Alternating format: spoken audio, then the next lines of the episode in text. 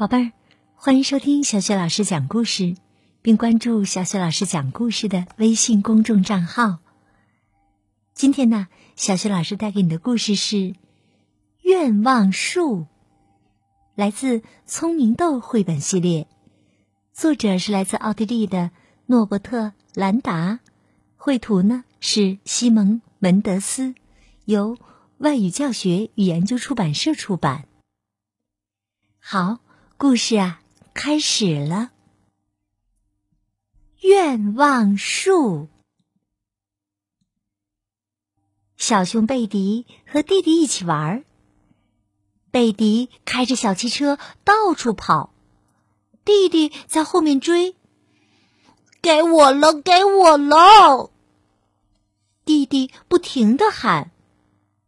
贝迪说：“不行，这是我的车。”弟弟呜呜的哭起来，嘿，让我玩一会儿吧。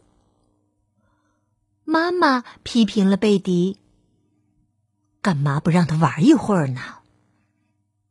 这是我的车。再说了，他老是弄坏我的东西。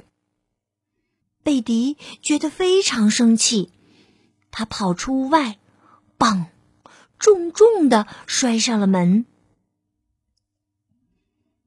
贝迪自己先玩了一会儿，然后从窗外偷偷的往屋里瞧。他看到妈妈正在做煎饼，弟弟在旁边帮忙。贝迪决定爬上自己最喜欢的树，坐在他最喜欢的树枝上，藏在树叶里。他说。我要在这儿待整整一晚上。贝迪看着小松鼠们在树枝上跳来跳去，咕噜咕噜，他的肚子叫起来了，他饿了。想到妈妈和弟弟可能正在吃煎饼，贝迪不由得叹了口气：“唉。”要不要吃东西呀？小松鼠给了他一些浆果。可是，对于一只饥肠辘辘的小熊来说，这些也不顶用啊。谢谢你们。唉，贝迪说着，又叹了口气。突然。贝蒂发现一个树枝上挂着一张煎饼，呜，好吃！嗯嗯嗯，真好吃。他一边吃一边说：“我不知道，这原来是个煎饼树啊！树上有很多的煎饼，他想吃多少就有多少，吃都吃不完。”贝迪嚼着煎饼。开心极了，他问小松鼠：“你们想吃点吗？这些足够大家分了。”太阳落山了，天气变凉了。贝迪抱着膝盖，紧紧的蜷缩起来。他想：“妈妈和弟弟。”可能正暖暖和和的坐在炉火前吧。你很冷吗？小鸟们送给贝迪一些羽毛，让它盖在身上。可是，对于一只瑟瑟发抖的小熊来说，这些也不顶用啊。贝迪说。谢谢你们，可你们瞧，我的个头比你们大很多，而且……就在这时，贝迪在树上发现了一块毯子。哟，太好了，这正是我想要的。贝迪把毯子取了下来。哇，这一定是棵煎饼毯子树。贝迪裹上毯子，感觉又温暖又舒服。他对小鸟们说：“你们要是冷，可以到我这里来。”贝迪喜欢坐在树上看月亮，但没过多久，菜遮住了月亮。贝迪觉得有点害怕。一群闪闪发光的萤火虫飞到他身边，这让贝迪非常感动。可是，对于一只……怕黑的小熊来说，这些也不顶用啊。贝迪说：“你们真好，可是……”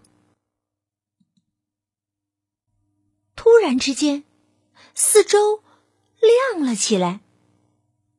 那亮光是一个挂在树枝上的提灯发出来的。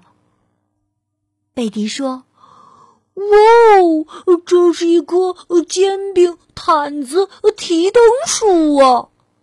谁要是怕黑，就到我这儿来吧，来吧，来吧！”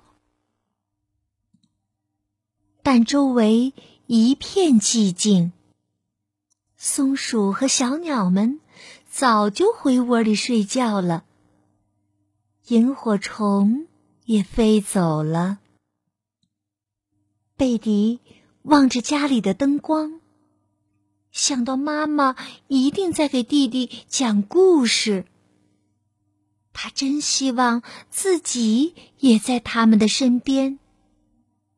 他好想给妈妈和弟弟讲讲这棵神奇的煎饼毯子提灯树，还有那些好心的小伙伴们。